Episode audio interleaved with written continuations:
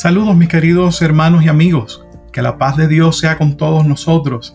Bienvenidos una vez más a este su podcast Yo y mi casa. Soy su anfitrión, el pastor Pedro Javier Maldonado, saludándoles desde la ciudad de Winter Park, en Florida, Estados Unidos de América.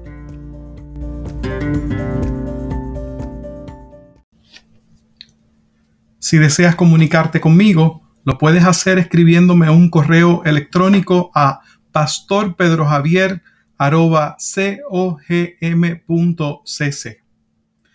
Quiero recordarles que el propósito de este podcast es enseñar, recordar y promover los valores cristianos entre las familias hispanas del siglo XXI. En esta edición de nuestro podcast vamos a estar hablando acerca de la importancia de la Biblia en nuestros días. Pero antes de comenzar, permítanme ofrecerles un hermoso himno espiritual interpretado por mi amada esposa Aileen. El himno es de la autoría del hermano Jesús Adrián Romero y se titula Mi Universo. Escuchemos.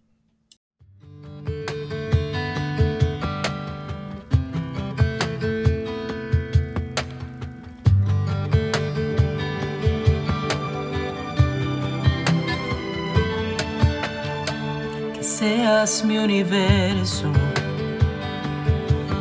Quiero darte solo un rato de mi tiempo. No quiero separarte un día solamente. Que seas mi universo. No quiero darte mis palabras como gotas Quiero un diluvio de alabanzas en mi boca, que seas mi universo, que seas todo lo que siento y lo que pienso, que seas el primer aliento en la mañana y la luz en mi ventana que seas mi universo, llenes cada uno de mis pensamientos, que tu presencia y tu poder sean mi alimento. Oh Jesús es mi deseo, que seas mi universo. No quiero darte solo parte de mis años. Te quiero dueño de mi tiempo y de mi espacio. Que seas mi universo. No quiero hacer mi voluntad, quiero agradarte. Y cada sueño que hay en mí, quiero entregarte que seas mi universo, que seas todo lo que siento y lo que pienso, que seas el primer aliento en la mañana y la luz en mi ventana, que seas mi universo. Que llenes cada uno de mis pensamientos. Tu presencia y tu poder sean mi alimento. Oh Jesús es mi deseo. Que seas mi universo. Que seas todo lo que siento y lo que pienso que seas el primer aliento en la mañana luz en mi ventana, que seas mi universo, que llenes cada uno de mis pensamientos, que tu presencia y tu poder sean mi alimento. Oh Jesús es mi deseo seas mi universo. que seas mi universo. Que seas mi universo. Que seas mi universo.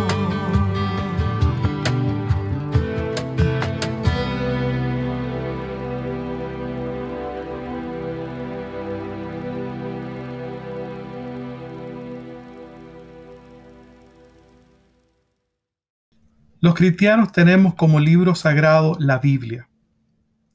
La Biblia es una colección de 66 libros divididos en dos secciones, Antiguo y Nuevo Testamento. El Antiguo Testamento consta de 39 libros, mientras que el Nuevo Testamento de 27. La Biblia recoge la historia de la autorrevelación de Dios a la humanidad. El Antiguo Testamento nos presenta a Dios como el creador de todas las cosas.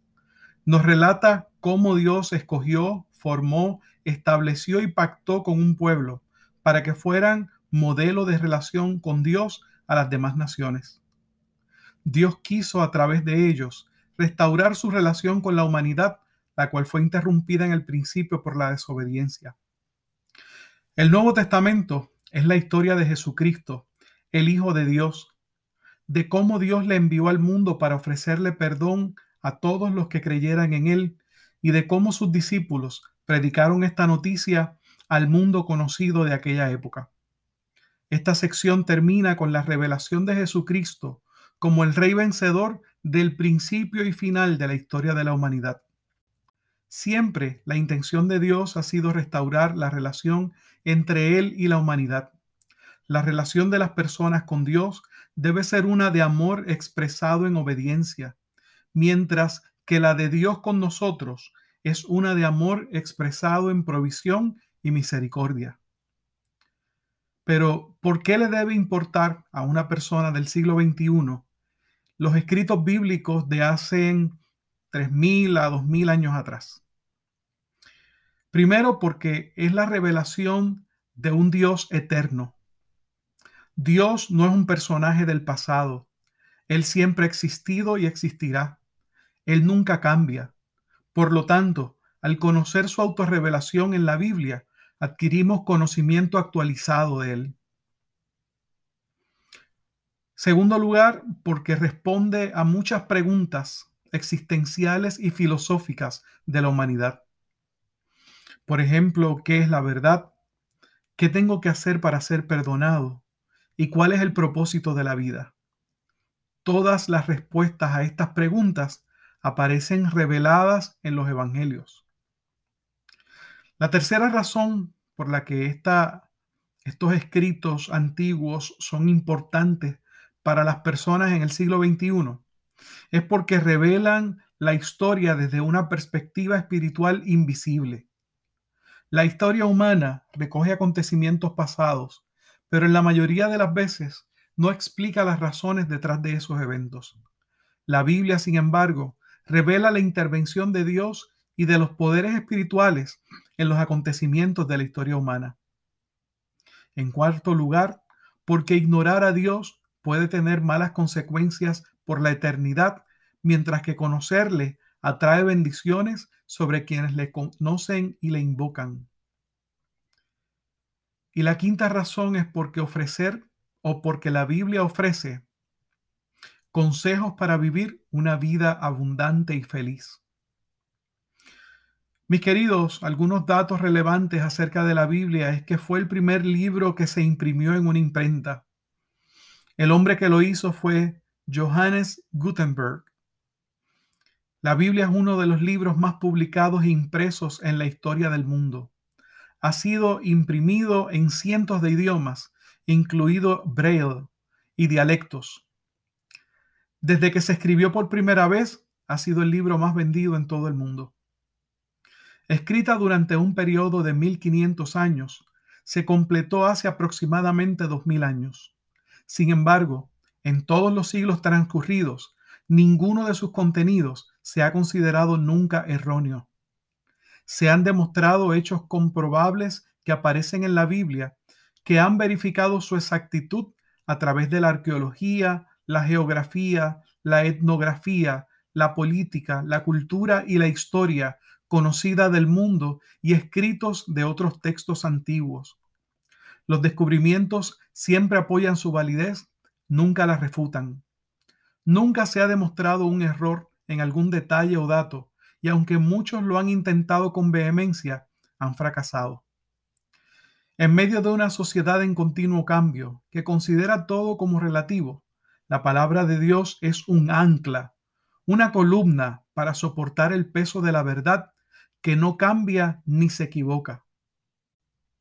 Muchos se han rebelado contra ella, queriendo establecer sus opiniones como contrapeso, pero ninguno de los que lo han hecho han prevalecido contra ella. Porque quien se resiste a la Biblia se resiste a su todopoderoso autor e inspirador.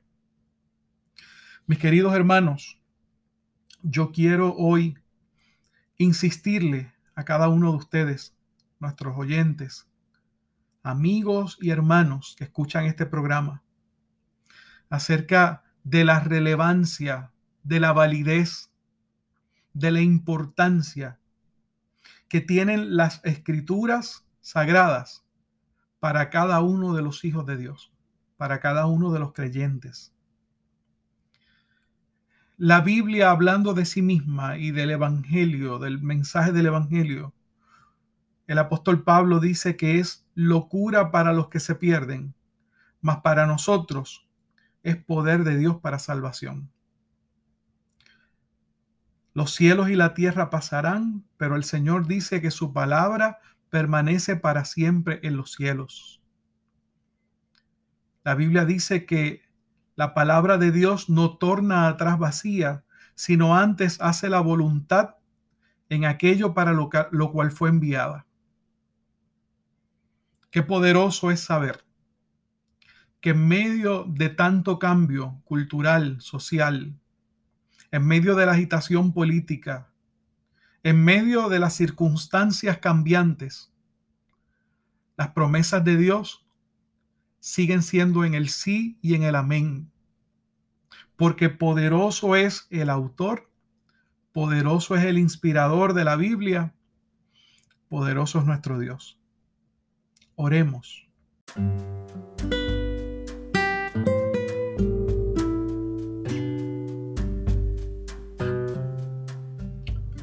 Padre nuestro que estás en los cielos, santificado sea tu nombre.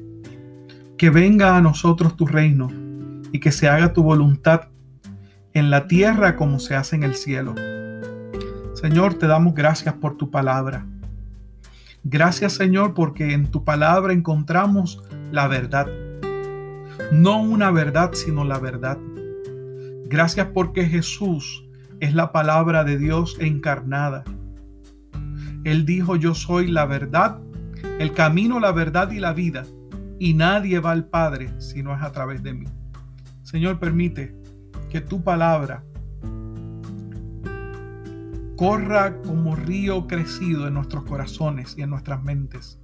Que tu palabra nos purifique, que tu palabra nos lave, que tu palabra nos limpie, que tu palabra nos haga gente de bien. Señor, preparados para toda buena obra. Bendice, Señor, a todo aquel que pone su fe en tu palabra, porque el cielo y la tierra pasarán, pero tu palabra permanece para siempre. En el nombre de Jesús oramos y te damos gracias por tu palabra. Amén, amén y amén.